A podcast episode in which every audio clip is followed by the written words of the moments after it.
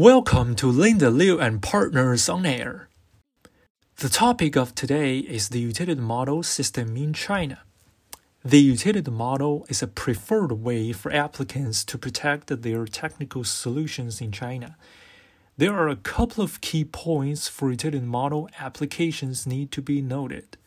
First, the protection period for utility models lasts 10 years which is different from 20 years of protection period for inventions. Second, utility models basically protect the technical solutions of the shapes or structures of devices. In other words, methods are not subject matters as patentable for utility models. According to Chinese practice, there is no substantive examination process for the utility model applications. In general, they will be only examined in formality, and the requirement of the inventiveness for the model applications is relatively low. Therefore, it only takes six months approximately for the models to be granted, and the granting rate is much higher than invention applications, which is about 90%.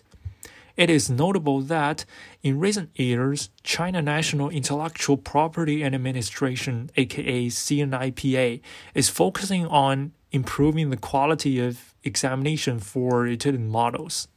Thus, the examination for novelty of utility model applications has become more stringent.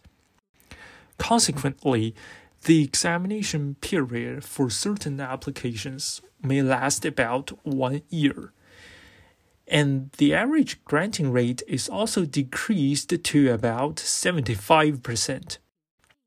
However, compared with invention applications, utility models still have significant advantages in granting rate and time cost for granting.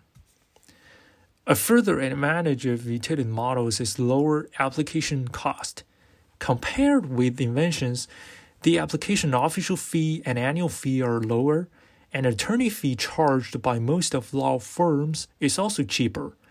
For this reason, many applicants from small entities would like to apply for utility models to protect their technical solutions.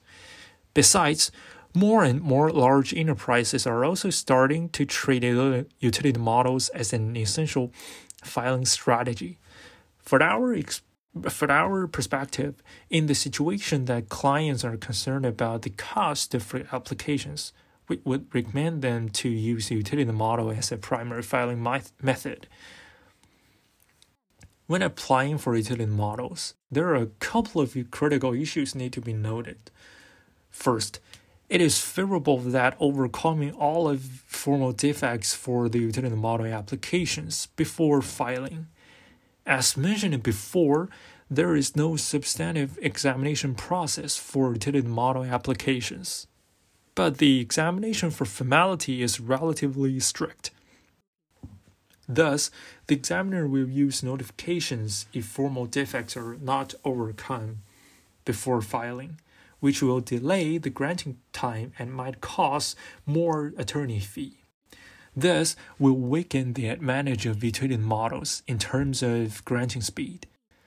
Second, an additional official fee will be charged if the number of claims for utility models exceeds 10.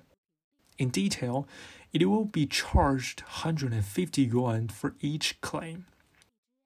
Typically, in order to avoid any additional cost, we recommend applicants to decrease the number of claims in, to 10 in the face of filing. Last but not least, the patentable subject matters for utility model exclude methods.